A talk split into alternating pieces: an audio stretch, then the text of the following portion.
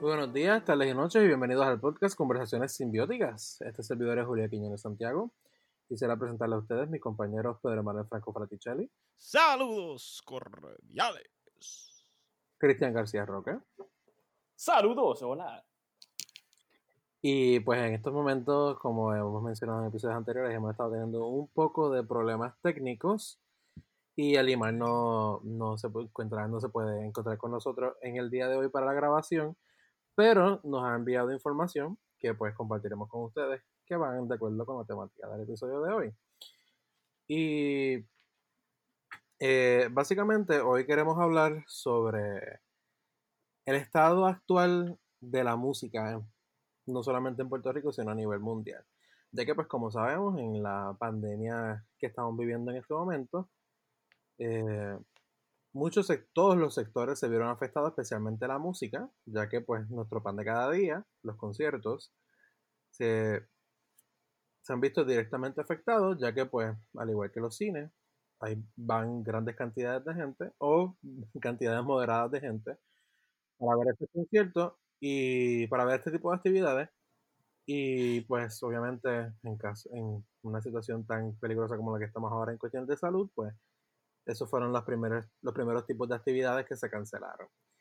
Eh, ha habido muchas orquestas, instituciones musicales y músicos este, independientes que han buscado maneras en la cual contrarrestar ese tipo de daño que le ha hecho a su carrera y a sus negocios, básicamente. Este, esta cuarentena en la que la mayoría de los países nos encontramos, este distanciamiento social, como lo están llamando, eh, y en este episodio discutiremos sobre algunas de las distintas iniciativas. Y como comenzamos a discutir en, el, en la primera toma, este, básicamente esto, esto empieza a, el coronavirus empieza a afectarle, o el, nuevo, el coronavirus novel, como lo están llamando, esta nueva forma del virus empieza a afectar eh, Occidente cuando eh, entra a Italia y luego empieza a afectar a, países, grandemente a países como Francia, España y pues por Alemania, por los países que rodean Italia, etcétera, etcétera. Y de las primeras instituciones que vemos que se afecta eh, por este tipo de, por, esta situación, es la Orquesta Filarmónica de Berlín, que al entrar el virus en, Occidente y, y estar eh, regándose rápidamente, ellos deciden no tener audiencia en sus conciertos. El concierto que tenían planificado hacer era un concierto que ya estaba programado esa semana, que los conciertos de usualmente son los jueves y viernes y creo que sábado. Eh, hacen el mismo concierto los tres días. Y básicamente el, repertorio de ese concierto se consistía de la Sinfonía de Berio, de Luciano Berio, y el concierto para orquesta de Bartok, dirigido por el, director británico Simon Rattle que fue el pasado director artístico de la Orquesta Filarmónica de Berlín. Y pues la Orquesta Filarmónica transmitió el concierto a través de su plataforma en línea, el Digital Concert Hall, y transmitieron el concierto en vivo alrededor de todo el mundo gratis, pues porque sabían que todo el mundo estaba pasando por esta situación y pues no se sabía hasta cuándo o cuánto iba a ser el efecto que esto iba a tener en nuestras vidas. Este, que pues luego llegó a, a la cancelación de todavía no se sabe. Y pues eso llevó a la cancelación de, la, de casi la mayoría de los conciertos que ellos han tenido. Y pues la extensión de su membresía del el Digital Concert Hall, que de por sí es, eh, eso tiene una membresía para uno poder accederlo mensual, básicamente un Netflix de música clásica con música orquestal de la Orquesta Filarmónica de Berlín. Uh. Ellos están dejando a que todo el mundo pueda acceder a esa plataforma de manera gratis por un mes. Este, y después mencionamos esto porque básicamente esta fue de las primeras orquestas que se vieron grandemente afectadas y tomaron decisiones, esa decisión rápidamente. Eh, Pedro, ¿hay algo que tú querías mencionar de este concierto? Sí, sí, que realmente me parece sumamente curioso, ¿verdad? Que la, que la primera pieza que esta, que esta orquesta, que se considera ¿verdad? una de las mejores orquestas del mundo, toca en un concierto para nadie, básicamente es la Sinfonía de Berio, que fue una pieza que se creó en un momento ¿verdad? pesimista y que ¿verdad? buscaba resumir toda la historia de lo que ha sido la música clásica con referencias desde Brahms hasta Schoenberg, Stockhausen. entonces, Ravel, Debussy. Correcto. Sí, esta pieza tiene un resumen de toda la, ¿verdad? De toda la música. Entonces, pero la estética es de, de música del siglo XX, ¿verdad? Es como, era siglo XX, 60, 70 ya, o sea que era ya, ah, ya casi finales de lo que es el siglo XX. Pues a través de esta estética, ¿verdad? De, de música, pues contemporánea, por así decirlo, música moderna, pero con muchas referencias de lo que es de lo que había sido la música o de lo que es la música clásica ahora mismo. Y es una pieza que busca pues un, nuevo camino. Y, pero a la misma vez es dentro De, un, de un contexto histórico sumamente turbio como lo, que estamos viviendo ahora. Y también me parece también curioso como una figura de, de Simon Rattle pues introduce el concierto diciendo, ok, esto que estamos viviendo es raro. O sea, porque por, por más poca gente que, tengamos a veces en nuestros conciertos, siempre ha habido alguien que nos escuche. Y de repente nos vemos la mejor orquesta del mundo, ¿verdad? En un, en un cuarto vacío, tocándole a nadie, pero misteriosamente o curiosamente o escalofriantemente le estamos tocando a todo el mundo. Sin, sin ningún tipo de feedback, solamente pues nuestros interiores. Es como un, una introspección, ¿verdad? Para el mundo. Es como, como mandando señales así como el, el satélite de, Arecibo allí en eh, gigante de Arecibo, como enviando señales al, al, espacio a ver quién nos contesta. Me, pareció sumamente interesante y escalofriante. Una, ¿verdad? una figura como Simon Raddock y que se encuentre en ese, pues en esa situación me parece sumamente interesante que, que comience con una pieza así como la Sinfonía de Berio, que realmente que si nunca la han escuchado, les recomiendo que la escuchen. Son, son cuatro movimientos y cuando se estrenó fueron cinco, exacto. Pero originalmente eran cuatro, después fueron cinco. Y entonces tiene hasta una pieza que se llama O King, que es dedicada a Martin Luther King, cuando, cuando lo mataron y todo esto, la memoria de Martin Luther King. Que búsquenla por ahí, está por ahí. Sí, una pieza muy interesante porque este, recoge muchos textos, como que eso estaba, la mayoría del texto que usa la pieza, si mal no recuerdo, es de, de una novela. Este, déjame ver si encuentro aquí un momentito el nombre del, de la novela. Sí, la pieza fue eh, para, para celebrar el 125 aniversario de la ciudad de Nueva York. Exacto, la pieza estaba dedicada a, a, Leonard, Bernstein. Sí, este, pero no, pero yo estoy diciendo que como tal, el texto que se usó para la, la, mayoría del texto que se usó para la obra es este el Esquí, el que es, es, una novela de Claude Lévi Strauss, un escritor este, nacido belga francés este, etnólogo y antropólogo, y de la novela The Unnameable de, de, Samuel Beckett, que básicamente este, en esa novela él utiliza una estructura literaria este, que entonces, que él describe distintas estructuras este, literarias, porque la manera en la que él estructura la, la, la novela, ahí creo que hay distintas partes de la novela que tienen como que que, están, que dicen que están escritas basadas en formas musicales. Entonces, eh, creo que son cuatro formas musicales y la quinta forma musical, este, como que él menciona como una forma musical abstracta distinta, que entonces este Berio dice que la estructura de la pieza de la sinfonía como correspondía a ese género extraño que Beckett este, hacía alusión. Este, y, me, me, resulta particularmente interesante porque es una pieza que yo por lo menos no había escuchado. Y el tercer movimiento, que es el movimiento más famoso, porque básicamente Berio este, utiliza lo que, es lo que es básica, básica y crudamente se puede decir como un collage. Este, ya, habían, ya habían habido este, compositores anteriormente que habían utilizado técnicas similares como Ives, que en la segunda sinfonía de Ives él utiliza música popular dentro de los temas de la pieza y como que las justa, justa pone una con la otra. Pero básicamente en este movimiento hay pedazos de la Mer de Debussy, la Vals de Ravel, eh, la consagración de la primavera, este, hay música de Schoenberg, hay citas de Webern, hay citas de Brahms, hay citas de Hindemith. Este, de, que es bien raro. De, de Boulez, hay citas de, de Alban Berg. Este, como que hay, es, un, es una pieza bien interesante. Y de hecho hay tesis doctorales y análisis de la pieza como tal de Berio que tienen que enseñan gráficas de cómo se estructuran las distintas citas musicales que, que Berio utiliza. Creo que hasta cita Beethoven y, qué sé yo. Este, y es, bien interesante porque pues la pieza, este, como dice Pedro, que este, intentó ser una, una recopilación, como que una recapitulación de toda la historia de la música hasta ese presente y, la manera en la que Berio hace, utiliza toda esa música junta, como que había sido algo que yo nunca había escuchado. Y como que literalmente es como que es, un, es una experiencia bien alucinatoria casi.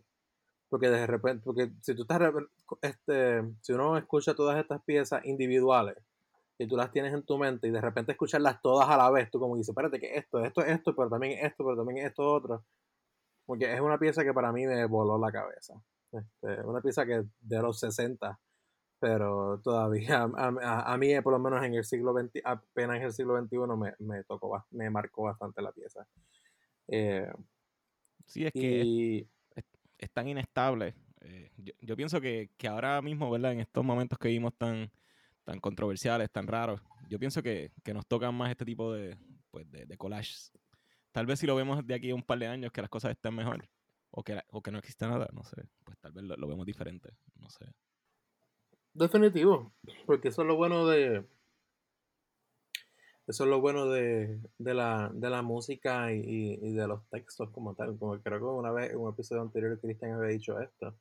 Creo que ha sido en el de la música. Que lo bueno de la música y del texto es que tú puedes escuchar una pieza distintas veces y, y cada vez que tú la escuches, tú o notas, o notas un elemento en particular o miras la pieza de una forma distinta. Este, y, definitivamente eso es algo que, es un hecho y que, y que es algo que uno se vive este, siempre con, lo que es la música. Este, pero continuando, ¿verdad? Sobre las otras instituciones que han, que han realizado este tipo de cambios a un espacio más cibernético. Este, ¿Alguno de ustedes quiere hablar sobre alguna de las cosas que han encontrado al respecto? Eh, bueno, si menciono rápido, ¿verdad? Y esto por el mero hecho de que pues es un poco más cercano a, a lo que yo hago. El, Metropolitan Opera ha estado pues todos los días de semana haciendo unos, unas transmisiones de, de su ópera. Que el, el Met, ya ellos, ellos pues desde hace unos años eh, transmiten algunas de sus funciones en vivo los sábados. Y si no, pues las, graban y las vuelven a retransmitir, que es lo que están haciendo ahora. Ellos ya tenían, el MET ya tenía una plataforma online donde pues uno podía pagar y accesar estas grabaciones. Ahora ellos lo que están haciendo es que todos los días a cierta hora, pues uno puede ver básicamente la, la, ópera, como, como si fuera un programa de televisión o algo por el estilo. Que esta semana, que es, la semana comenzando el 23 de marzo, es todo Wagner. Y así entiendo que, van a seguir.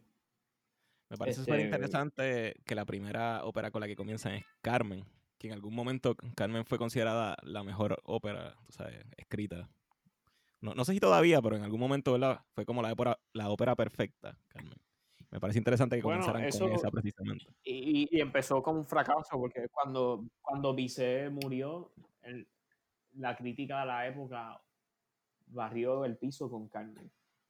Sí, por eso que es algo discutible. Porque de hecho ah, hubo crítica que diciendo que eso no era ni una ópera. Normal. Este, Así mismo. Este, y sin embargo, o sea, claro, empiezan diciendo eso y, y sin, y sin embargo es una de las óperas más... Si no es la ópera que más se ha hecho alrededor del mundo en la historia, yo creo que es una de las más que se ha hecho. Es de las Este, más, lo- lo- es de las más, sí. Carmen es de las más populares. porque pues ya cuando, cuando empieza la temporada del Metropolitan Opera, que, que tienen óperas todas las semanas, lo que tú siempre ves es Carmen, La Traviata, La Bohème, este, Rigoletto, este, como que siempre ves Carmen metida en- dentro de los clásicos de las óperas. Este, y, y esta semana, pues como Cristian dijo, tienen el, un- básicamente un ciclo de Wagner, como que empiezan con Tristan y Isolde y hacen el ciclo del anillo del Nibelungo, que es esta, esta gran épica este, de, de Wagner, un- que es un- básicamente un ciclo de óperas que él escribió, que ¿cuántas óperas son? ¿Cuatro o cinco? Eh, son cuatro. Son cuatro. Sí, Pero- exacto. Pero dura más que un matrimonio. Sí, y duran el más como- 16 horas si, si pones a juntar toda la, la música. Sí, pues este, básicamente son cuatro óperas que están basadas en una mitología que sacada, es basada en mitología nórdica, pero en una mitología y en, y en todo un escrito que, que el mismo propio Wagner escribió. Y pues, y pues usualmente esas óperas se tocan juntas en espacio, en ¿verdad? cuando se hacen festivales o se hacen este, presentaciones, usualmente se tocan en cuatro días consecutivos y pues el Met va a hacer las cuatro óperas y creo que al final van a tocar Tannhauser, que Tannhauser no es parte de- del ciclo. Este, pero sí, claro. Si a alguien que le interese Wagner, pues sabe que esta semana pues el Metropolitan Opera. Te- Tengo una idea de a quién le interesa Wagner. Eh, Ah, sí, definitivamente. definitivamente. Aunque ya para cuando este episodio se vaya a publicar, este ya eso habrá pasado, pero de, de todas formas, yo creo que el Met está dejando como que algunas óperas gratis en su página de internet. Este, que para el que no sepa, el Met tiene también como un- una plataforma similar a, a, a la Orquesta Filarmónica de Berlín, que es, una, sub- que es una plataforma a través de suscripciones, que tú te puedes suscribir, creo que son por 14 dólares al mes y puedes tener acceso a puedes tener acceso a, a- a la mayoría de las grabaciones que el Met ha hecho durante los años. No, no, no son todas, pero son una gran cantidad de ellas. Eh, y esto no se queda O sea, externo el Met solamente- fue de los primeros, pues, de las primeras compañías así en hacer esa inversión, en, en tener un, tener este, ¿verdad? El equipo para poder documentar su- sus conciertos y su- sus performances, todas las funciones. Eh, Porque la realidad es que parecen películas, las óperas, tú sabes, con no tan solo la calidad de las producciones, sino la cinematografía y cómo, cómo se ve toda la, la acción en escena. Sí, que, de- que hasta cierto punto es como que una vista falsa a lo que es la ópera, porque tú vienes ya Claro, la sí, porque concepción. en el teatro no se va a ver así de cerca nunca. Eh, Ey. exacto, como que te da la impresión de que, pues, que la manera que están dirigidas las óperas, pues las cámaras le hacen los zoom ins a los personajes y el drama te lo llevan directo a donde está. Usualmente cuando tú estás en el teatro, pues es todo en escena, como, como que todo está pasando a la vez en un mismo espacio. Este, pero que me, eso me resulta interesante. Yo estaba viendo la, la producción, yo creo que la primera producción que yo vi en esa plataforma del Met fue el estreno, no sé si fue estreno en Estados Unidos o fue estreno del Met, yo creo que fue estreno del Met, del diálogo de las Carmelitas. Este, y, y definitivamente, como que yo había visto otra versión que era en un teatro en, no recuerdo si era en Suiza. Y esa versión, pues obviamente no era una versión del Met, era como que te enseñaban todo el teatro todo el tiempo. Y, hace- y pues la esa producción del Met, que apenas fue en los 80, parece una producción, como que la calidad del video es tal que tú parece una producción reciente. Sí, Este, y es una cosa increíble. sí, sí. Este, y, ¿verdad? También, para, antes de que sigamos hablando, eh, para más noticias sobre el Met, el Metropolitan Opera eh, canceló el resto de, de su temporada este, debido a, bueno, a la situación que estamos pasando. Y pues al cancelar la temporada y cancelar este, todos los contratos que tienen con todos los músicos, todos los empleados independientes, digo, este, sí, independientes y, contra, y por contrato, pues tenemos, hay una gran cantidad de músicos y artistas que pues se quedaron sin trabajo, pues porque la, el Met no puede funcionar. Y creo que ellos iban a estar extendiendo algunos beneficios a algunos de los, a los músicos, obviamente, y algunos de los otros artistas que iban a participar durante la temporada, porque restaba de la temporada. Este, pero. Fíjate, eso, eso me pone a pensar en los músicos de la Sinfónica, que, que se supone que en junio se quedaban sin, pues, sin presupuesto. ¿Cómo le afecta esto a ellos? Sí, ahora mismo quizás les ayude, por más loco que suena, pero quizás les ayude el hecho de que, bueno, eso yo soy, yo estoy hablando, no sé, pero ahora mismo está la gobernadora en estos días, nada, hay que ver cómo está la situación cuando saque este episodio, pero en estos días pasados la gobernadora mencionó de distintas, este, distintos eh, proyectos del gobierno para apoyar a las personas que, que se han quedado desempleadas por, por lo de pues, por la situación que está pasando, porque pues hay, muchas personas que se pueden acoger al desempleo, pero hay, hay, hay muchas otras que no, porque sus trabajos este, no necesariamente cualifican como, son, trabajan de manera independiente y pues sus trabajos no necesariamente cualifican como, como un trabajo tradicional y pues entonces están, le están reconociendo eso. yo me imagino que si ella hizo esos anuncios de que iban a estar haciendo ese tipo de cosas, como que me imagino que los músicos de la sinfónica les pagarán. Si, lo pensamos así, qué bueno que aplazaron también el Festival Casals, porque no se hubiera podido dar. Definitivamente. De hecho, sí, no se hubiera podido dar. Como que ya de, de por sí en el por, el huracán María casi no se da y se dio de milagro. Como que este, no se hubiera podido dar, porque hubiera caído exactamente en estas mismas fechas, finales de marzo, principios de abril. Interesante. Este eh, y bueno, y por lo menos la Sinfónica está dando ahora, pues, por lo menos por televisión, en la página de la WIPR, te están poniendo los conciertos los sábados. sí.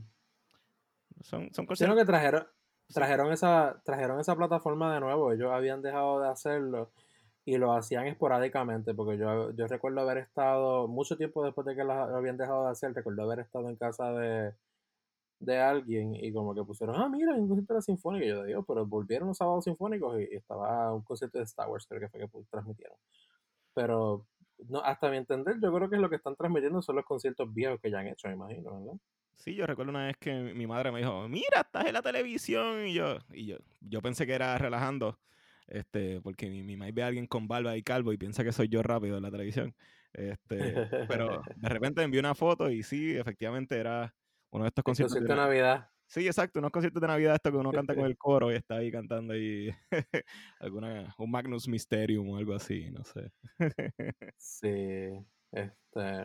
Pero por lo menos al fin se le dio, ¿verdad? A, Luis, a Ruiz Cortés ahí, eh, por lo menos poner los pay-per-view por internet, online. sí, es que eso... Ajá. No, no, que ojalá le funcione realmente. Pues. Bueno, es que el pay-per-view como tal por internet de la Sinfónica eh, eh, es, como que como que para eso tiene que haber audiencia. Y como que no todas las orquestas lo tienen. Como que no todas las orquestas lo tienen. Este, y incluso la orquesta, la orquesta filarmónica de Nueva York no tiene ese servicio. Y, y, tú tienes que ponerte a pensar por qué esta orquesta lo tiene. Y es verdad que cuando tú te pones a mirar la Orquesta Filarmónica de Berlín, estamos hablando de una de las orquestas históricas. Como que, al igual que la, Nueva, que la Filarmónica de Nueva York, pero literalmente... Lo mismo que pasa con el Met, que el Met es, un, Exacto. una de las casas de ópera así por excelencia en, y pues son, no, son, son de las pocas que tienen ese servicio. Exacto, este, como que la orquesta, si te pones a mirar la historia de la orquesta filarmónica ya de Berlín, ya Karajan había innovado este, de cierto, hasta cierto punto, porque Karajan había empezado a grabar la orquesta, en, como que había empezado, o sea, eh, tenía esa visión de que en algún momento había que grabar y Karajan había como que el, el espacio actual de la sinfónica se diseñó con espacios para que hubieran cámaras y hubieran espacios donde se pudiera grabar la orquesta. este, que eso fue una visión de Karajan que él tenía que durante su, durante su época todavía quedan grabaciones visuales, audiovisuales de, de Karajan dirigiendo la orquesta. Este, y, pues estamos hablando de que pues esta orquesta eh, está en, un, es una orquesta alemana en un país que cultural, en, lo que, en lo que responde a la cultura occidental, es un país que ha sido bastante importante y por ende ahí es donde se ha hecho esta cultura y han habido esto, se ha hecho toda esta historia y por ende los gobiernos tienen una conciencia cultural e histórica mucho más profunda que lo que hay acá en, en Occidente. Y pues obviamente los hay muchas orquestas en, en, en, Alemania, hay muchas casas de ópera pagadas por el Estado, pero es por eso mismo. Este, como que no se puede comparar. Este, y decir como que ah, en Puerto Rico la Sinfónica podemos hacer una plataforma por streaming, porque en realidad, ¿cuántas personas lo van a ver? Sí. Aunque la verdad, eh, yo pienso que todo se va moviendo poco a poco a eso de los streaming, porque eh, hoy en día, cuando uno hace un concierto, qué sé yo, uno produce un concierto, uno mueve cielo y tierra y mar, ¿verdad? Para juntar músicos y compositores en un mismo espacio. Y luego convencer a la gente hacer un flyer para que la gente vaya a un sitio. Y cuando tú invitas a la gente, lo que dice es como que hagan un live. o sea, es como, mano, eh, yo estoy haciendo o sea, me estoy esforzando para crear una experiencia buena para un concierto en vivo y realmente la gente lo reduce a hagan un live para verlo. O sea que realmente todo, poco a poco, las cosas se van reduciendo a, quedarnos en nuestras casas poco a poco. Es, qué sé yo, es como vivir en una realidad alterna. Sí, pero al menos esto lo, bueno, esto, esto lo estamos viviendo ahora, pues por lo que estamos viviendo, pero este es difícil, pero yo creo que también por eso hay que, como hemos estado mencionando repetitivamente, hay que crear proyectos e iniciativas que requieran de esta experiencia de que las personas estén presentes y la música ya de por sí lo es. Este, como que, como que depende de, la música ya de por sí lo es, pero entonces depende de, de uno hacer proyectos, iniciativas y propuestas que alcancen y llamen la atención al público y quizás hacerlo en espacios donde no se, usualmente no se habita hacerlo, como lo es cantantes de ópera en una barra.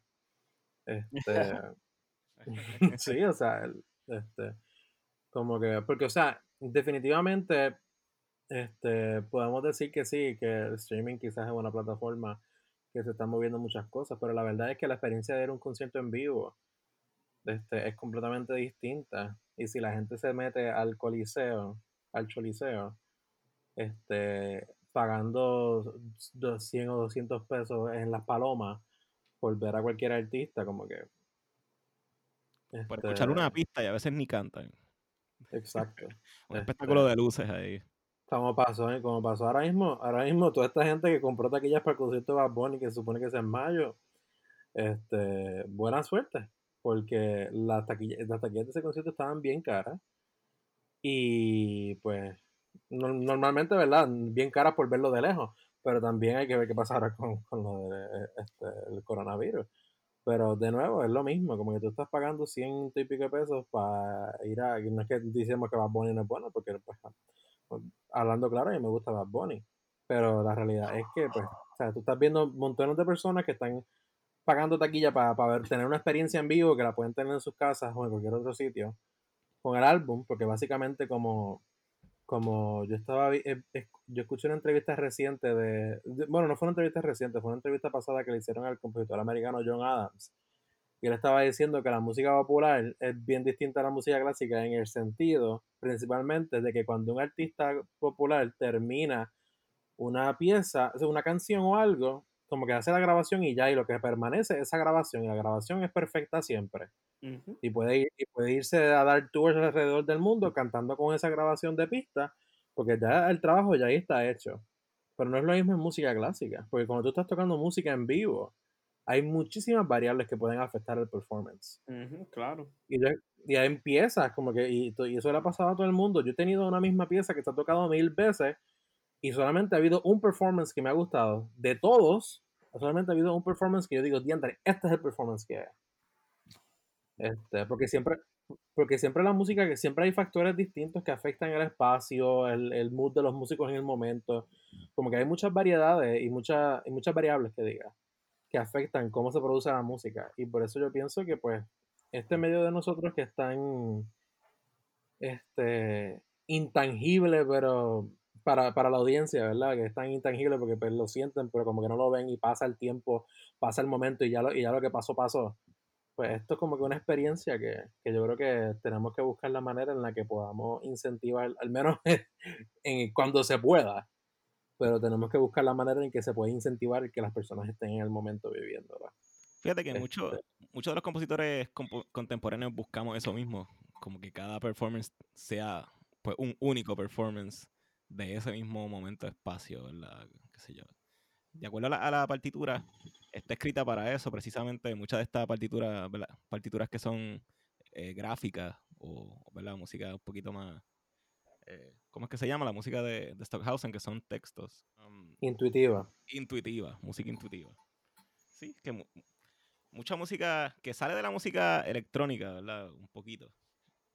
Que no, es la música electrónica que, conocemos por ahí, es música pues clásica, pero electrónica. Es como difícil de, explicar. Tal vez deberíamos hablar de un episodio de esto porque eh, es otra sí, cosa. Han, sí, han habido compositores puertorriqueños que han indagado en ese tipo de, estudios. Básicamente, para, para que las personas tengan una pequeña introducción, este, fueron compositores que comenzaron a, eh, a, cuando en los 60 la tecnología mejoró y, nos, y, permitió a que los músicos pudieran mejor grabar sonido y, y, estudiar el sonido como científicamente como tal, la onda sonora y manipular la onda y hacer distintas y aplicarle distintos filtros y distintas este, tecnologías al sonido puro este mismo, hubo montones de compositores que empezaron a experimentar.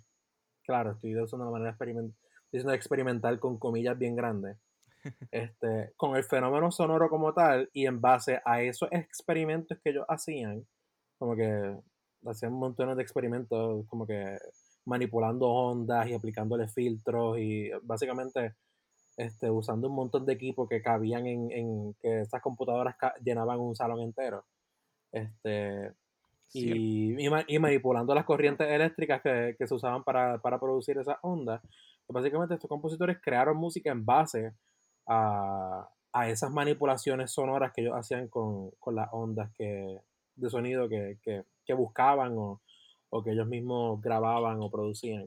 Entonces, pues básicamente no es música electrónica como EDM y dubstep, por, pero Este, es más bien una, una manipulación sonora que era mucho más libre y, sí, es que eso fue, en, eso fue en, el Ditel allá en, Buenos Aires, que nuestro apunte le estuvo ahí con Eduardo, Eduardo Kuznir, eh, muchos compositores importantes bajo la tutela de este Alberto Ginastera, que es un compositor bastante importante, si es, de, los más importantes del siglo XX, dentro de los... Sí, definitivamente.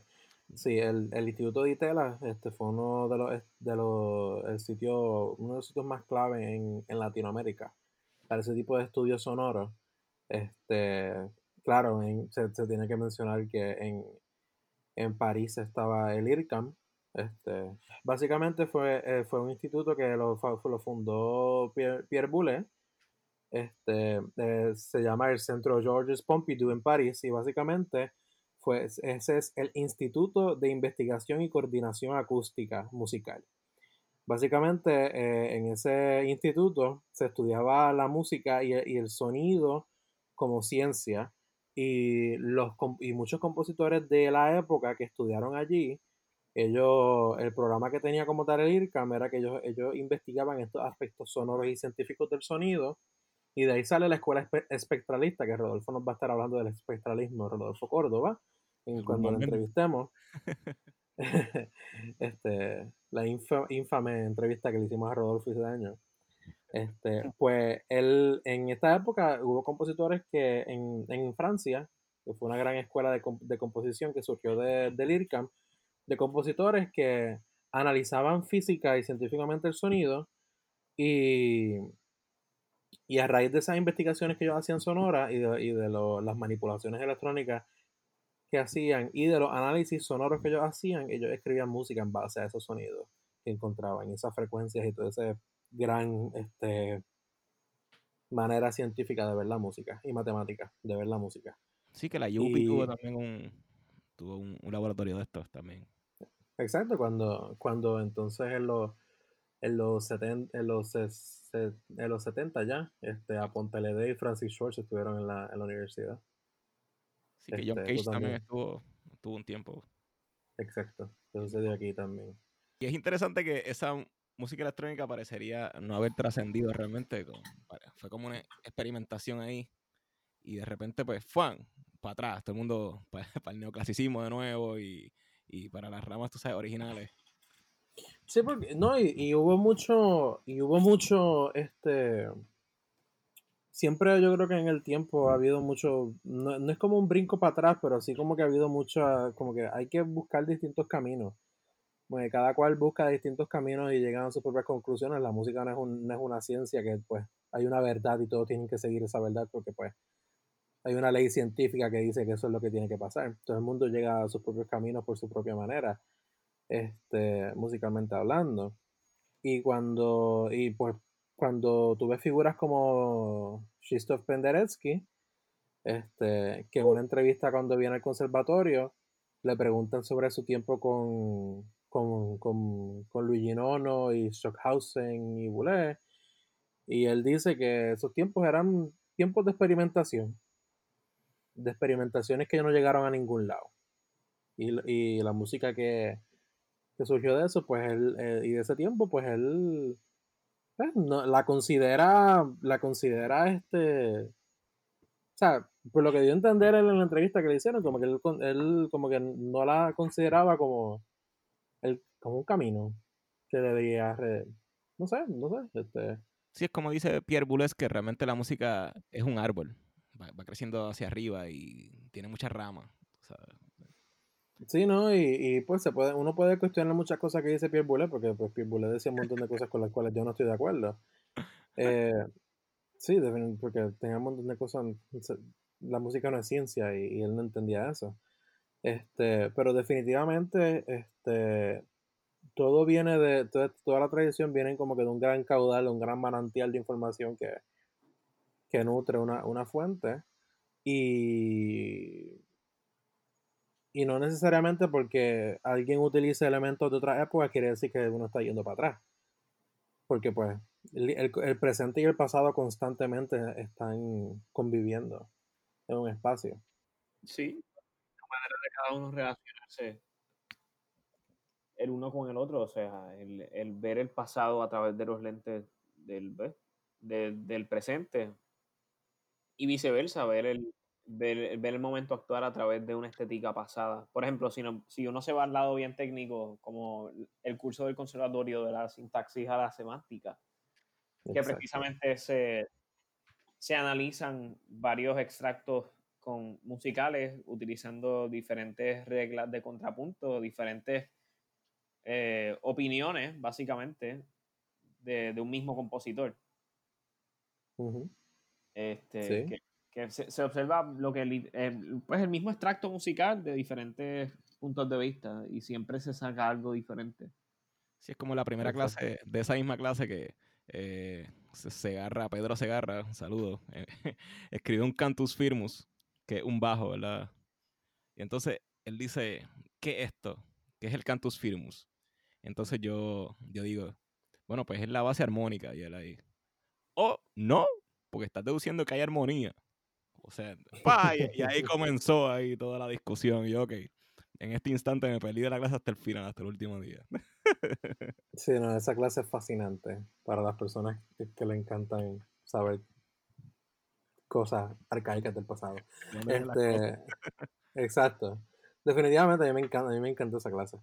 Este, pero definitivamente este, es algo que, uno culpa del presentismo, como que uno juzga el pasado con la, con la visión del presente y pues hay cosas que uno constantemente tiene que estar recontextualizando.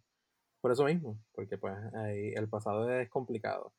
Y, y pasa todavía. Hay muchos compositores que,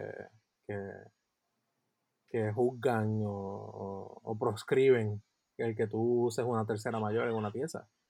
Pero pues hay que reconocer que las terceras mayores fueron gran parte de, son y fueron gran parte de, la tradición musical y no hay por qué tenerle miedo. Eh, las terceras mayores pueden convivir con las segundas menores, con las segundas mayores, con los tritonos, todo puede convivir.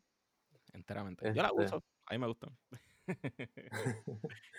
Pero para volver al presente, este, hablando de presentismo, este, también ha habido muchos músicos que han buscado maneras noveles, de, noveles en cuestión de, ¿verdad? de lo que se ha hecho anteriormente este, en el presente, para presentarse. Este, han habido muchos músicos en el ámbito popular, de música, de música popular, que han hecho conciertos en línea desde las salas de sus casas, como Tommy Torres, creo que hizo uno, ¿verdad? Este, y Cani García.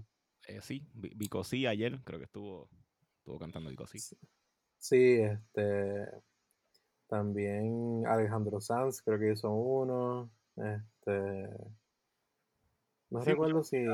Incluso Yo-Yo Ma, ¿verdad? Que, que, es un poquito más de la música clásica también estuvo así. Sí, Yo-Yo Ma, sí, Yo-Yo Ma haciendo música el director artístico de Metropolitan Opera también ah, de vez en cuando subió como un videíto de él tocando con el esposo. Cristian, este Laguna, el cantante, va a hacer algo eh, los otros días, próximamente. Ah. Saludos, Cristian. Ah, sí. Edgar Abraham también está haciendo unos lives. Edgar Abraham también, sí, es verdad, está haciendo lives. El multiinstrumentista puertorriqueño. Pensé que hablabas de este Abraham, el cantante cristiano, pero está cool. Abraham, el cantante cristiano, nos ha escuchado en, en años. Este, pero sí, este, han habido también en Estados Unidos un montón de compositores y músicos que han establecido este, iniciativas similares, como lo es la, la violista Nadia Sirota, que si no han escuchado de Nadia Sirota, pues les recomiendo eh, efusivamente que busquen de Nadia Sirota. Básicamente, ella está en todos lados, ya está en Facebook, ya está en Twitter, ya está en, en Instagram. No sé este, pero con ese apellido se ve que le mete. Naya Sirota, sí, puedes buscarla. Este, ella está en, Spotify, ella, ha grabado música individualmente y con, y con, un conjunto. Ella, ella, hasta donde yo sé, ella ahora mismo está en dos conjuntos de música contemporánea importantes.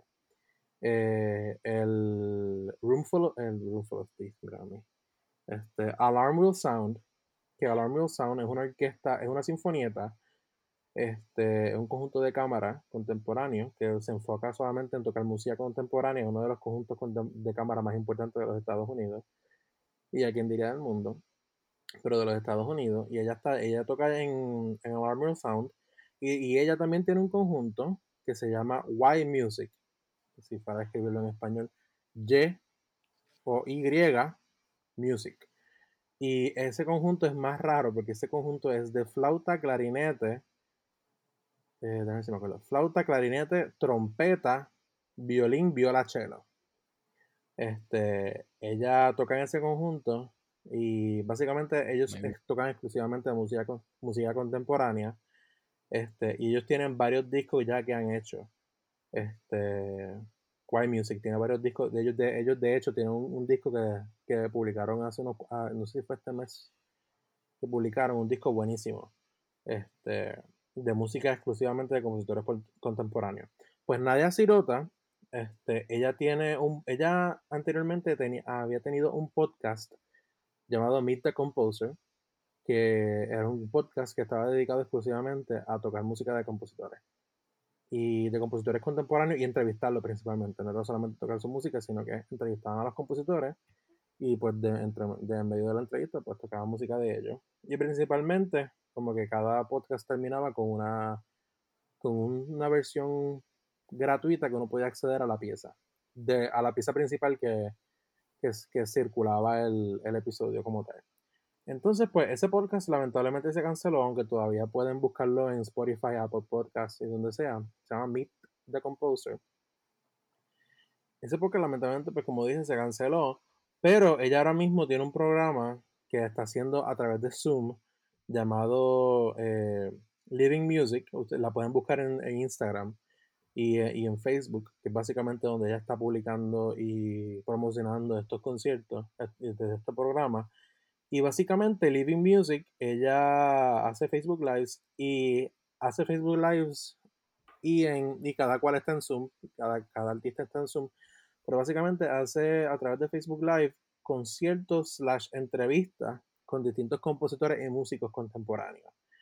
Eh, y básicamente ella está en su casa en Los Ángeles, llama este, por Zoom a distintos compositores y enseñan a los distintos compositores tocando música, los compositores claro que tocan también, tocando su música en su casa o los músicos tocando desde sus casas.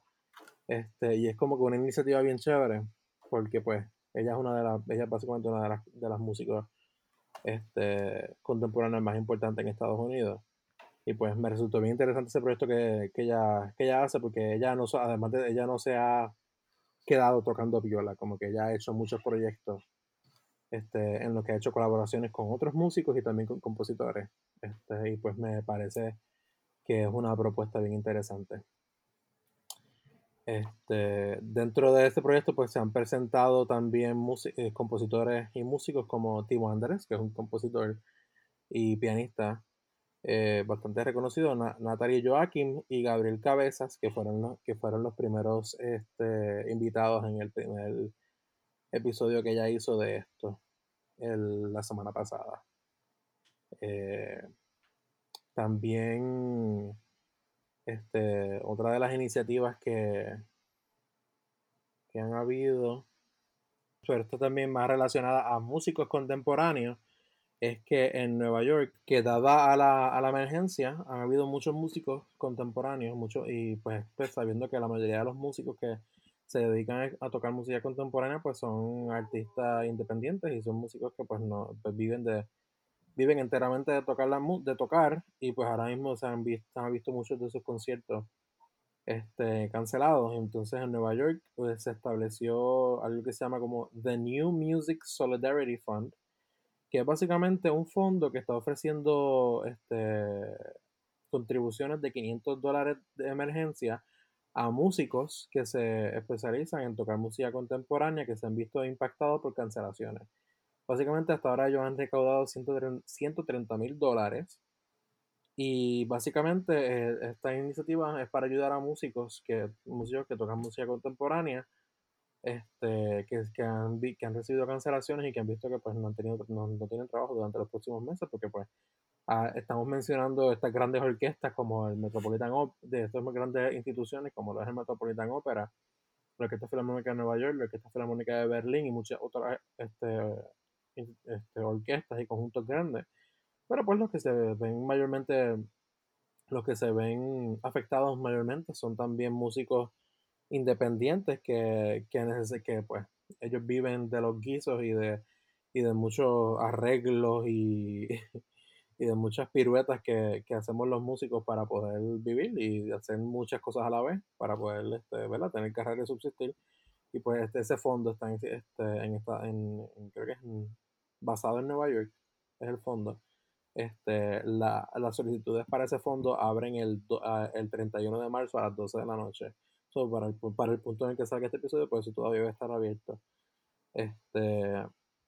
Hay que llenarlo, hay que llenarlo, vamos para allá. Este, sí, básicamente para ayudar este, artistas freelance este, en la comunidad de música nueva, creativa e improvisada. Este, es como que el headline.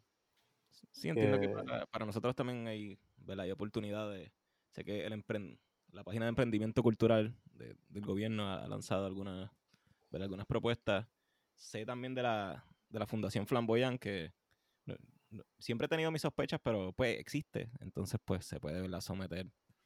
También este que hay, hay sus maneras, hay maneras, pues hay, hay que mantenerse constantemente pues viendo las convocatorias y estar pendiente y llenar solicitudes, que hay personas que se dedican precisamente a eso y no, no es un trabajo que está abarrotado de gente que realmente hace falta más gente que escriba propuestas, que si, si tú escribes propuestas y, y, quieres trabajar con conversaciones simbióticas, eh, llámanos. Eh, saludos.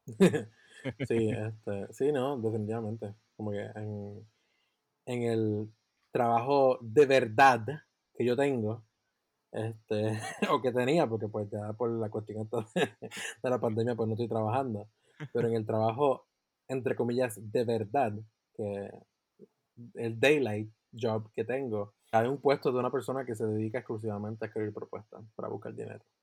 Eh, Sí, que- es- que e- es como muchas entidades, ¿verdad? Sin fines de lucro, o aunque sea con fines de lucro, pero entidades que, pues, que son de, que, pues, cosas extraordinarias de arte, o lo que exacto, sea, que artesanía, música. casi siempre, sí, casi siempre tiene que ver con, como que siempre tienen que ser organizaciones que tengan algún tipo de actividad que es sin fines de lucro, que la mayor manera de, la, la ma- manera principal de operar es a través de propuestas. Yup. Sí, que, que le brinden un bien a la sociedad. eh, y pues su manera de subsistir, como tú dices, es propuesta. Buscar constantemente, pues, pues que, que les den dinero.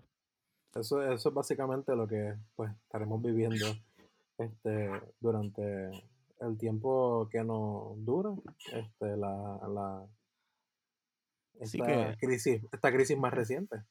Realmente es, eh, pues es imposible no, no hablar de política si hablamos de música, aunque muchos difieran, ¿verdad? Entonces, pues, según Trump, ya para el 14 de abril, pues el mundo vuelve a su normalidad, ¿verdad? Y vuelve a correr, porque pues la, la gente se muere todos los días. Un día, pues Trump decía hoy que, pues que siempre la gente se ha muerto por montones y que no por eso, pues el sistema debería, pues, detenerse. Entonces, pues según Trump, ya para, para mediados de abril ya, ya la cosa debe estar bastante normalizada. Vamos a ver cómo, cómo, cómo lo logra. Ah, Sí, no, pero, pero eh, Trump no sabe nada, porque según Trump esto no iba, no iba a hacer grandes cosas, no iba a llegar a Estados Unidos y, no y se iba a ir rápido. Este, de- obviamente. Este, obviamente, este, según, eh, obviamente él no sabe de lo que está hablando. Porque tan siquiera hablamos de la opinión de, de Donald Trump. Exacto, es como que no, no, como no ni que mencionarlo. objetivamente su opinión fuera a pues verdaderamente darnos alguna esperanza o cambiar nuestra realidad de una manera magnífica y grandiosa. lo sé. Yo, yo precisamente iba a decir eso, pero la realidad es que somos una colonia, ¿verdad?, de Estados Unidos y aunque uno quiera ignorar o, o bloquear lo que dice ese, ese ser, la verdad es que todo lo que hace no, nos afecta. Claro, pues claro. hay No, no digo de ignorar, tú sabes, o de no, porque sí, sí los reconocemos, pero precisamente en, en eso está, en, en reconocer que pues, generalmente sus expresiones no, nunca llevan a nada, simplemente son por llenar un espacio vacío. Exacto. Todo lo algo A lo que se ha dedicado es a parar la- las ayudas que, que llegan acá. sí, Claro, bueno, este, eh, sí, o sea, reciente. Ahora el caso, por ejemplo, lo que hubo de las leyes de cabotaje y eso, que, que pues ya Puerto Rico fue eximido de, de esos requerimientos, que era que pues solamente podíamos comprar equipo biomédico a compañías que estuviesen en los Estados Unidos. Ya eso desde ayer, 23 de, de marzo, eh, nos eliminaron el requisito a, a Washington DC y a nosotros. Pero es por Sí. unos meses, ¿verdad? No, no, no es por. no- Pero no, no, no, o sea, no, no es que las leyes de cabotaje desaparecieron, simplemente pues dada la situación de emergencia, pues eh, se, se hacen ciertas excepciones para la compra de equipo biomédico, me parece. Y Sí, incluso a los estados también le, le- le exigieron la, le extendieron la misma exención, porque pues los propios estados no pueden, no pueden comprar cosas como que de otros lugares. Sí, que eso te hace pensar cuán buenas son realmente estas leyes y hay que quitarlas en, en tiempos de crisis. Bueno, definitivamente. Bueno, eso Este, es precisamente la naturaleza de esto, que al final del día nos damos cuenta que tenemos una sociedad que, que verdaderamente vivimos en una ilusión, es un sistema sumamente frágil, el cual pues puede ser desestabilizado por una cosa tan pequeña y diminuta como un virus microscópico. Sí, que realmente la tecnología no, no cambia nada. de- ¿no? que- Que al, fi- al final del día, este, el, el fantasma del socialismo es quien tiene que llegar a salvar este sistema, ¿sabes? Porque, pues, entonces le damos trillones de dólares a las compañías y a las diferentes industrias eh, y queremos de la noche a la mañana entonces este, nacionalizar un montón de industrias y traer un montón de la producción a, a casa, entre comillas. y, y, Pero- y terminar de dándole miles de dólares a cada, a cada ciudadano, tú sabes. pero eso no Sí. es socialismo. Esto es una, cuando se le dan los millones y trillones a las megacompañías que o las compañías de crucero, por ejemplo, que mucha gente se les olvida que todas estas compañías utilizan y están registradas bajo las banderas de, de otras naciones. O sea, Definitivamente, yo no sabía eso y me enteré de eso hoy. Hay muchas de las banderas, por ejemplo, los cruceros de Disney y Royal Caribbean, que vuelan con banderas de las Bahamas este, y, de, y de muchos de otros este, países este, fuera de Estados Unidos que piden que piden que piden ahora mismo que le están pidiendo ahora mismo a Estados Unidos dineros para para sí, ellos, para, para cubrir la pérdida que están teniendo. Así es, utilizan la, ¿verdad? Se registran en países como las Bahamas, Liberia, Malta o Panamá. Para no este, pagar impuestos. Que son lugares exactos donde las leyes laborales son usualmente bien relax. Decimos relax porque verdaderamente significa que le pueden pagar muchas veces a sus empleados una mierda y pasarse sus derechos por donde no les da sol. Entonces se ahorran millones y millones y millones de dólares en impuestos que no pagan, pero claro, utilizan nuestros puertos. y nada, y ahora estas mismas industrias son las que de la noche a la mañana están pidiendo billones de dólares al Congreso de los Estados Unidos para salvarlo. Sí, que precisamente un crucero fue lo que nos trajo la enfermedad, ¿verdad? O llevó la enfermedad a varios sitios del planeta. bueno, es como la, historia se repite, regresamos a, Colón y enfermos del nuevo mundo. Claro, no, ¿verdad? Esto se salió de control, ¿verdad? En cuestión de lo del virus, pero it's, it's funny como todo eso ocurre. No, es como que incluso apenas, incluso en, en justo en, en, a principios del siglo XXI, todavía los barcos, y teniendo el conocimiento que tenemos, como que todavía llegan enfermedades por barcos. Este, este es, una, una, ironía bastante oscura. Espero dentro de unos años el, próximo cuarteto para el fin de los tiempos. Bendito, pero los, tiempos se llevan acabando desde hace cuánto y todavía no se han acabado. Este, para, nuestra, para nuestra audiencia, que, para que entienda la referencia, una pieza de Olivier Messiaen este, llamada El Cuarteto para el Final de los Tiempos, pueden buscar por YouTube, este, por Spotify. Básicamente una pieza que el compositor Olivier Messiaen escribió mientras estuvo encarcelado en una cárcel nazi, este, cuando ocurrió la ocupación nazi en, Francia. Este, y la pieza fue estrenada en la cárcel y todo. Sí, la instrumentación es interesante y todo. Sí, la instrumentación es este, clarinete, violín, clarinete, violín, cello y piano, sí. Uf. Este interesante, tenían eso en los campos de, de concentración, esa, instrumentación. En el campo de concentración alemán yo no dudo que hayan habido instrumentos. Pero que creo que eran que a esos músicos le, habían dejado los instrumentos. Porque acuérdate que a los franceses y a los que y a los otros prisioneros políticos que pues, muchas veces cogían como que no lo hacían. Habían como que distintos campos de concentración que, que pues variaban la, lo estricto que eran. Porque fue, fue un mismo policía, fue un mismo este general de, de, del campo de concentración, que, o general o soldado que trabajaba allí, guardia, que le consiguió a Messiaen el papel y, la tinta para escribir la pieza. Este, so, como que habían, habían distintos grados de, de, de, de seguridad y de, y de niveles de, de control en los distintos campos, obviamente. Este, Realmente es bonito que eso perduró hasta el día ¿verdad? de nosotros como siguen enviando mensajes hacia al universo. Exacto. A, dónde llegan. Exacto, recapitular desde, desde lo que dijiste ahorita. Es como que es, música que, todavía nos toca y, y, así mismo va a suceder.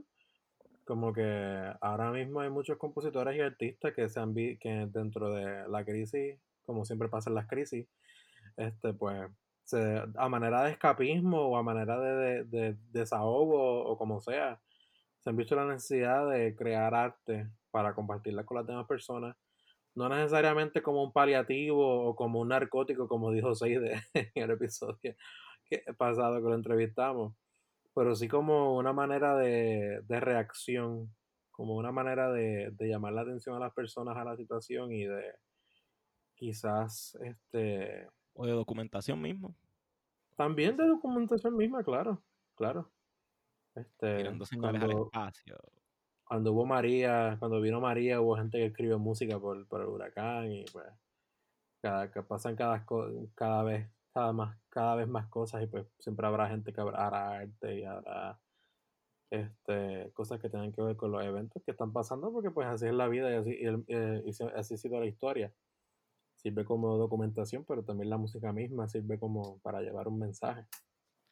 Yo, yo realmente siempre supe que este año iba a ser horrible, pero nunca me imaginé que fue, iba a ser tan horrible. ¿Pero por qué tú pensaste que este año iba a ser horrible? Bueno, pues es que la tendencia, ¿verdad? De, de, la crisis, de, como yo lo veía, yo, wow, este año, o sea, estos dos años cada vez se va a poner peor. Y esto, como era año de elecciones, yo, y no veía un político, y todavía no lo veo, yo, yo realmente no veo un candidato por el que yo votaría realmente. Y eso me frustra. Y estar tan cerca de las elecciones y no tener opciones o, o personas que puedan dirigir el país, eso, me frustra de, una manera intensa. Yo, no sé, yo, sí, sí, ajá. No, realmente es un ruido, yo, yo veo un ruido alrededor. Sí, una estática, una estática. Este, sí, este, y es difícil como que, como, como uno ve que todas estas cosas pasan y todo este ruido y, y en verdad es difícil pensar en, en, en gobierno y en, es difícil pensar en gobierno y en decisiones cuando estamos hablando de una colonia, pero principalmente estamos, eh, pero aún así, por encima de eso, también está hablando de que es difícil gobernar una colonia que tiene una junta de supervisión fiscal, que tiene miembros por los, cuales no elegimos el pueblo, que toman decisiones. Este, que la misma gobernadora la pusieron ahí porque, porque, porque sí. Bueno, eso fue un proceso constitucional, pero este que pues eso también se puede debatir. Pero eso también se puede debatir.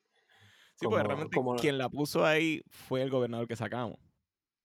Exacto. Sí. Pero pues sí, puedes ver lo que dijimos, el gobernador que sacamos, pero que pusieron por, por un principio. Este, que pues eso, esas elecciones tuvo, tuvieron un montón de cosas malas, que pues obviamente pues no vamos a entrar en eso ahora. Pero este estas van a estar peores, ese, es mi punto.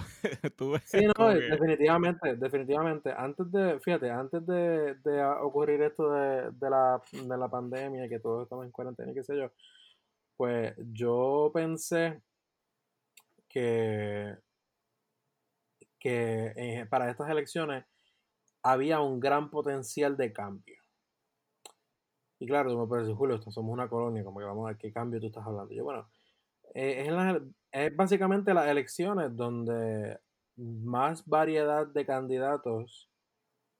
Bueno, no, no la donde más variedad de candidatos va a haber, porque eso fueron las elecciones, las elecciones pasadas que había una gran variedad de, cantidad, de candidatos para la gobernación específicamente. Pero pienso que el surgir de un nuevo partido político añade un elemento que no hemos visto anteriormente, al menos en el siglo XX, este, un partido político pensado y formado, porque pues lo que ha sido el, el PPT, pues en realidad era un partido de una sola persona. Y lo que fue el, el, el, Coquí también fue un partido de una sola persona. Este, pero en, en el caso del Movimiento de Historia Ciudadana, vemos un, una colectividad que, que están que están que, que tiene una formación que es distinta a la que a cualquiera de las otras formaciones que se formaron durante el siglo XX con los distintos partidos mayores y menores que fueron subiendo y bajando.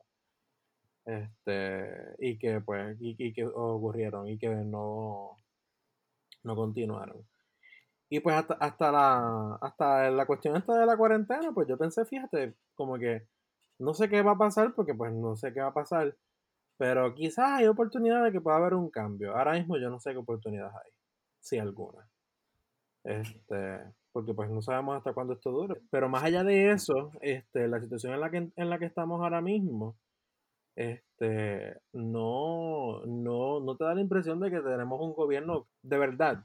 Como que cuando, si, tú, si, alguno de ustedes habrá visto el mensaje de la gobernadora, específicamente el mensaje que la gobernadora dio ayer, hablando de todos estos beneficios que iba a dar a los empleados y qué sé yo, ella estaba flanqueada por dos miembros de la Junta de Control Fiscal.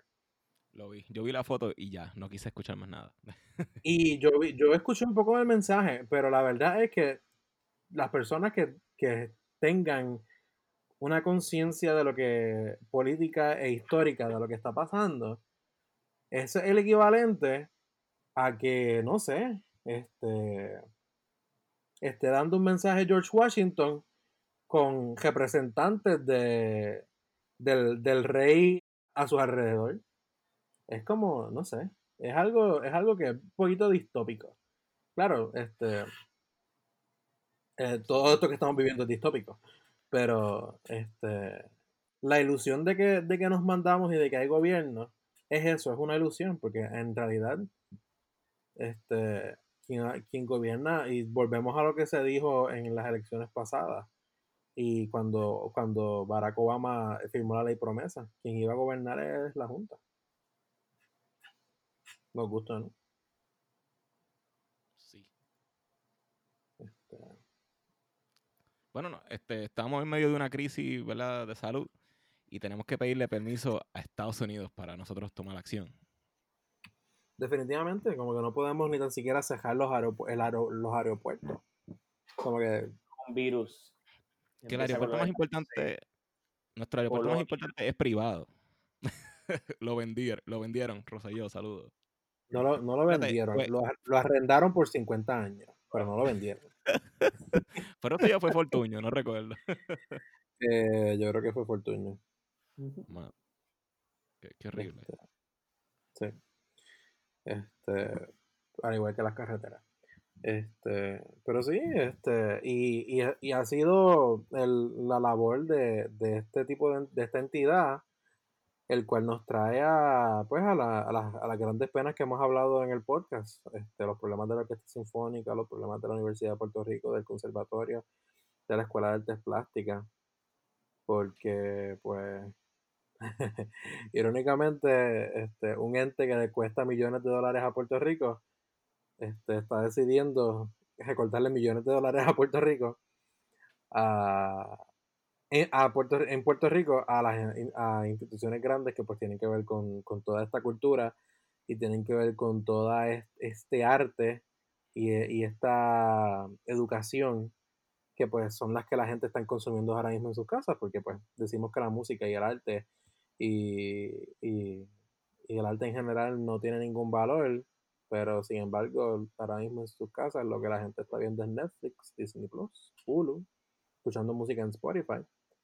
Este, Sí, y la, la, ¿verdad? la Junta de Control Fiscal que dice que arregló, arregló pues la, la deuda, pero a la larga no ha arreglado nada realmente, nos ha quitado más de lo que nos, de lo que nos ha dado, si nos ha dado algo. definitivamente no nos han dado nada. Este, el proceso que ellos dicen que han hecho es un proceso que, eh, o sea, todo el mundo que, todos los países del mundo que tienen deuda, si- rap- lo primero que hacen es una auditoría. Porque literalmente, porque tú, si tú, en la mayoría de los países hacen una auditoría para ver qué realmente deben. Porque muchas veces hay, deuda, como pasa en muchos países, que es ilegal, deuda que, y, y tiene que haber, tiene que saberse en qué se gastaron las cosas. Y lo más que a mí me molesta de todo esto, en realidad, de este proceso, es que rápido piensen en. Y, y ¿verdad? Discúlpenos si nos fuimos súper políticos en la, en la última parte de este episodio. Este. Y ¿verdad? si alguna de estas cosas sobreviven, la tijera de, de la edición. Pero este es el hecho de que, de que sí, el pueblo tiene la culpa de por haber elegido a estas personas. Pero el pueblo, como que no hay razón por la cual se tenga que estar pagando cosas de más y, y, y se tenga que estar pagando deuda que en realidad no, no le corresponde al pueblo y que se fue a, a, a malas inversiones, a contratos, a contratos que se sobrepagaron y, y la inmensidad de cosas que, que han hecho los gobernadores desde, desde la mitad del siglo, desde los 60, 70 para acá.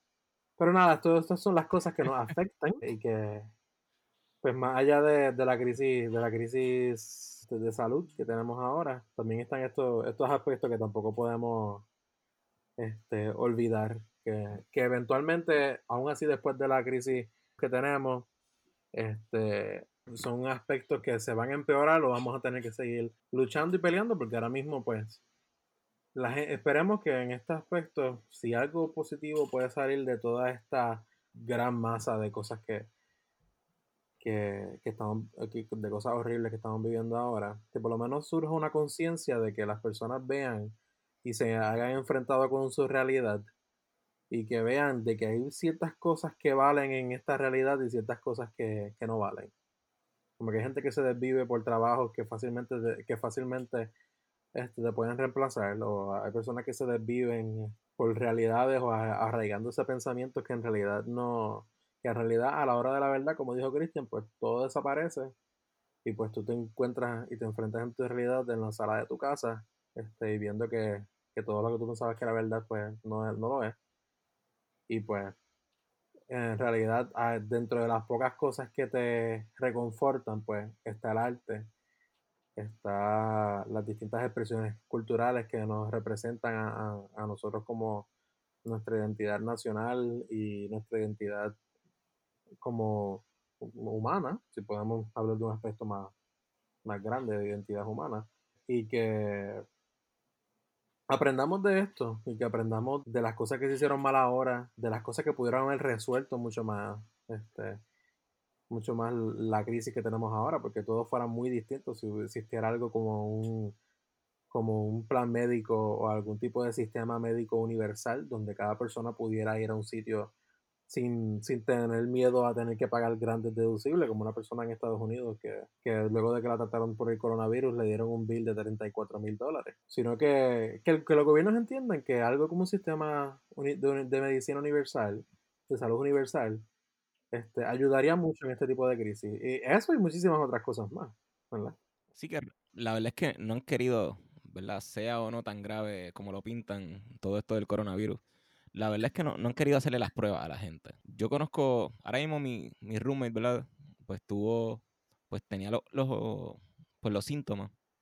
Entonces, ella estuvo dos días básicamente para que le hicieran las pruebas y, y no se las querían hacer. O sea, le hicieron la prueba de la influenza dos veces, la trataron para 20.000 otras cosas, pero la, de, la del coronavirus no se lo querían hacer. Y es que no, no quieren hacer las pruebas. Y tú tienes que pensar que por qué eso está sucediendo. Este, ¿Por qué este, ¿Por está sucediendo esto cuando hay estados, cuando hay lugares que las pruebas las están haciendo bien rápido? Esto es algo que va a, cambiar la historia en el hecho de que tenemos que darnos cuenta que hay muchas estructuras de gobierno y muchas estructuras de, de salud mismas que no sirven y que no funcionan y que la burocracia ha dañado muchos de estos sistemas y la respuesta de muchos de estos sistemas. Es, un, es, una complejidad, es una complejidad bien perturbadora. Sí, parecería totalmente distante del campo de la música, pero la verdad es que todo nos afecta al final del día. Definitivamente. Y es, un poquito difícil este, en estos días. Yo no sé si Cristian nos mencionó ayer en el episodio anterior que lo entrevistamos que él se ha mantenido este, calentando y, practicando su voz todos los días. Sí, mis vecinos no sé si les encanta esa idea. bueno, lo que tienes que hacer es lo que hacen en, en Italia. Te, te, vas al balcón de tu casa, si tienes balcón, y te pones a cantar. No, al revés, me cierran el closet, así nadie me escucha. No, pero a veces, a veces canto en, mi cuarto. Bueno, tengo las ventanas abiertas, a veces se escucha un poquito afuera, pero no. No, no me paraba en el balcón. Contestándotelo a tu pregunta, no, no, no he vuelto a escribir, Julio. Aunque, aunque tengo las ideas en la cabeza, pero como que no, no. No, le he plasmado todavía, no, he cogido el tiempo. Sí, como que yo el domingo estaba reunido con unos amigos compositores que conocí en, en agosto. Y había muchos de ellos que me estaban diciendo, como que hubo solamente uno de ellos que dijo, que esta ha sido su, su, época más productiva en mucho tiempo. El resto me estaba diciendo que no, que no habían podido escribir, porque una me dijo que, no podía dejar de ver las noticias. Este, y el otro me dijo que estaba bregando con muchos otros trabajos que tenían que ver con otros proyectos que, no necesariamente involucraban escribir música. Este, pero, pero muchos me dicen de eso, que no pueden escribir. Se hacen difícil escribir. Y, y, es como que, o sea, tú puedes tener las ideas o puedes tener lo que quieras hacer, pero como que, aunque, aunque tú puedas pensar que, y la gente quizás puede pensar que, ah, que lo que tienes que es usar esa misma inspiración para escribir. Pero cuando uno, cuando uno ¿ah? Sí, quería, sigue hablando, pero que quiero abordar sobre eso. Este, porque verdaderamente hay momentos en los que sí, eso es el caso, y, hay experiencias momentáneas que pueden quizás llevar a alguien este, a, a, escribir, aunque eso sea, aunque eso en realidad es como una visión bien romántica, este, de que ah, me llegó la musa y me voy a sentar a crear, pero en realidad la composición, pero en realidad la composición y lo que es el, el trabajo de un artista muy pocas veces tiene que ver con inspiración y muchos veces tienen que ver con la, tarea y, el, y, la artesanía de sentarse uno a bregar con, un material y cómo darle forma a ese material. Y pues hay veces que uno tiene que estar en, un, en una concentración o en un, en un tipo de, mentalidad que, es bien sensitiva a muchas cosas. Es bien sensitiva a, a cómo nos despertamos ese día, es muy sensitiva a a qué leímos, a qué comimos, quizás para algunos, este, qué, qué, qué mal rato pasamos y no pasamos un mal rato. Precisamente eso quería decir que realmente decir que, que utilizar el dolor para componer, realmente eso es una, eso es una, ¿verdad? una visión bien romántica, como tú, tú dices. Porque realmente cuando uno está triste, uno está deprimido, uno está en depresión, uno no quiere hacer nada. Uno está inmóvil, uno está ahí como atrapado en tu propio cuerpo. Que no es hasta que tú realmente supera, ¿verdad? Un poco, pues, esa, pues ese sentimiento, esa, ese, ese, estar o no estar, pues es como, es como sentirte atrapado, estás atrapado en tu cuerpo y, no quieres estar. Es como, ¿verdad? Como René, que estábamos hablando también De, de, la canción de él, que él dice, ¿verdad? Él dice que, que él se quería tirar de, del balcón y ese mismo momento se puso a, escribir, pero yo, yo, lo dudo mucho. Yo estoy súper seguro que, que realmente él vino a escribir luego, cuando él ya pues pasó esa, esa pasión, ese, como que ese, pues ese calor de ese momento. Porque realmente en ese momento uno, uno, no está pensando realmente. Sí, uno, uno, yo, yo siempre pienso que tiene que haber un proceso en el cual uno ya haya pasado algo. Este, sí, una sanación. Mm. Exacto, ya, ya ha habido algún proceso en el cual uno ya ha procesado la situación. Este, para poder, este, para poder entonces uno emprender lo que sea la respuesta, si uno quiere hacer una respuesta, porque no necesariamente tiene que haber una respuesta artística a una situación que uno haga, que uno pase. Este, pero yo lo he sentido con muchas piezas. Este, yo lo he sentido con muchas piezas que he escrito hay veces que incluso dejo piezas y entonces cuando yo vuelvo a, a, retomarlas, como que no encuentro el rumbo que sentía en aquel momento por que, que, quizás habrá impulsado lo que, lo que quería eh, em, comunicar en aquel momento. Este, como que no lo encuentro porque pues ya pasó, y pues ya pasó, no me siento igual y pues continuamos por la próxima. Este, pero es definitivamente es algo que nos afecta a, lo, a, lo, a las personas que creamos arte y o lo pules después, como a veces sí escribes cosas, ¿verdad? En, en ese estado, pero realmente a veces son vómitos, como vómitos intelectuales. Sí, y, como... tú dices, pues uno, uno lo deja ahí en el papel y pa, y lo suelta. Entonces después va uno y lo, y lo pule de nuevo, poco a poco. Y lo busca, sí, sí. Este, es, un, todo, como todo es un proceso. Y pues uno tiene que, que, retomar los pedazos y ver cómo encaja. No, pues vámonos, Julio, vámonos, vámonos, estamos hablando mucho. Este, bueno, ¿verdad? A nuestra audiencia, este, vamos a, queremos darle las gracias y un poco pedirle las disculpas, porque pues este episodio sí tuvo que ver con música, pero pues gran parte del episodio, pues, este, bueno, fuimos en lo que yo creo que es una tangente necesaria. Es inevitable lo que eh. estamos viviendo, estamos en cuarentena, estamos encerrados. Bueno, yo no estoy encerrado, pero estoy trabajando y yendo a la casa. O sea que básicamente estoy encerrado. Soy, un esclavo del sistema. Sí, yo espero que esté, que esté al menos encerrado y protegido, porque pues, la recomendación de, de, estos compositores, músicos, este, es que usted busque la mejor manera que, que pueda, que tenga sus manos Escuche la Sinfonía de Berio, el cuarteto para el fin de los tiempos.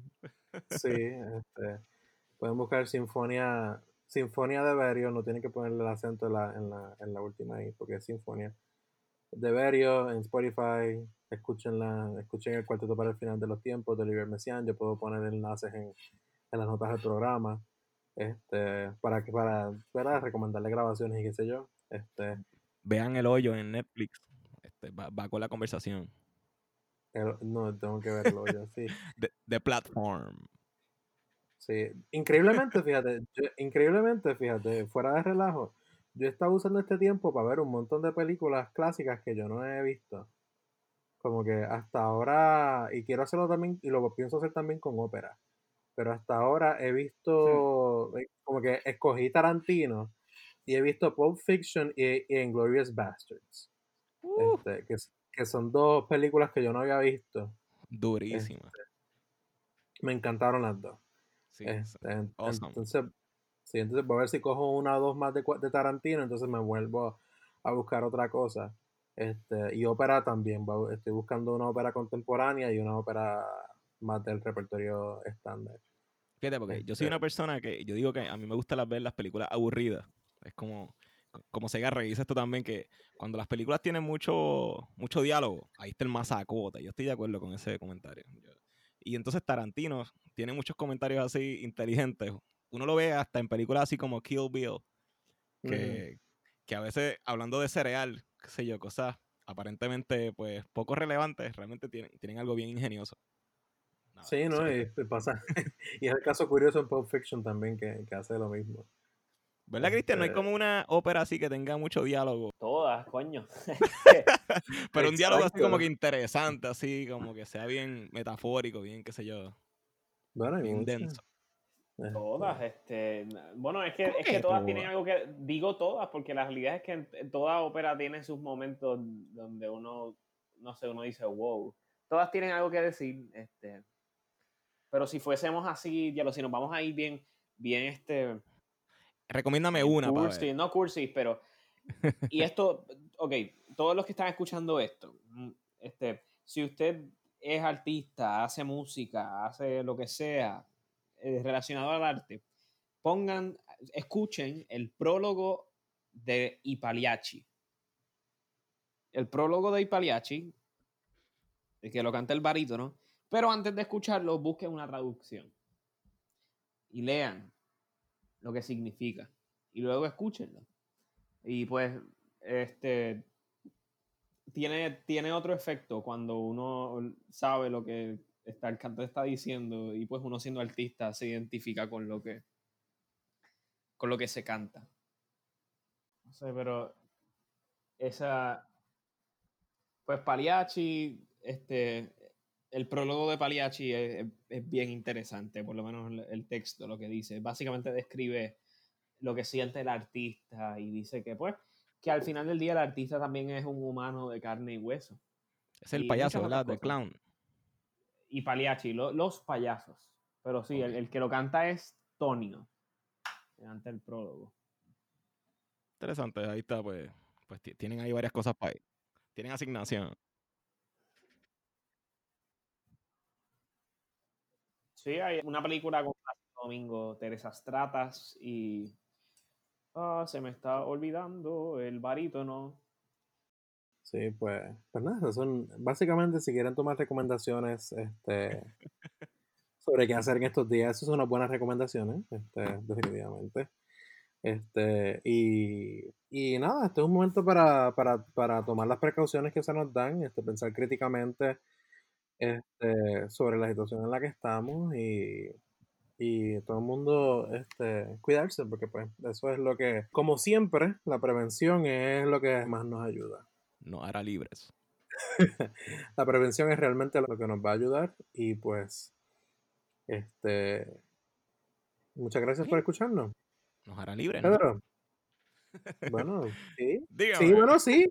Exacto. Sí, la- nos hará libre porque pues si prevenimos esto, pasa, hacer la vacuna y salimos de nuestras Eh, eh, casas. Ese era el chiste, Julio, ese era el chiste. Dale, vámonos. Si es que hacen una vacuna. Bueno, sí. Ay, Cristo. Bueno, nada, Pedro. ¿Dónde, ¿Dónde nuestra audiencia puede conseguirte en las redes? Búsquenme en Facebook Pedro Emanuel Franco Fraticelli y en, ah, en Instagram Peter Franks 7. Cristian, ¿dónde nuestra audiencia te puede buscar en las redes? Bien fácil, me pueden buscar en Instagram como Tenor Boricua. Eh, a mí me pueden buscar en las redes, Julio Quiñones Santiago. Me pueden buscar en Julio Ecu underscore music en Instagram. Eh, mi Twitter handle es Julio underscore, digo, Julio underscore E Quiñones en Twitter. Y pueden entrar a mi página Julio Quiñones Music, donde tengo mi propia música, tengo un blog que pues tengo que darle un update porque hace tiempo no publico. Este, y tengo mi música y todos los proyectos en los cuales estoy involucrado. Eh, también la, el podcast como tal tiene una página en Facebook, Conversaciones Simbióticas. Tiene este, una página en Instagram, Conversaciones Simbióticas de igual manera, donde ponemos updates sobre los episodios más recientes que vamos a hacer y de entre otras cosas. Eh, y estamos en Twitter y pues nada. Estamos en YouTube también, este, pero... Ah, estamos en YouTube. sí. Ah, pero hay episodios en YouTube. Pues hay un behind the scenes del concierto que fuimos ahí con, con Iván. Ah, exacto, ¿verdad? Sí, tenemos un, tenemos un behind the scenes que donde dimos nuestras impresiones del concierto de Iván, este, que pues lo pueden buscar. Eh, el, episodio de Iván se supone que salga la semana que estamos grabando esto, entiéndase sí, este jueves 20, sí, jueves 20, exacto, jueves 26 de, de marzo. Este, y pues ahí pueden este, aprender sobre nuestras primeras impresiones de la obra.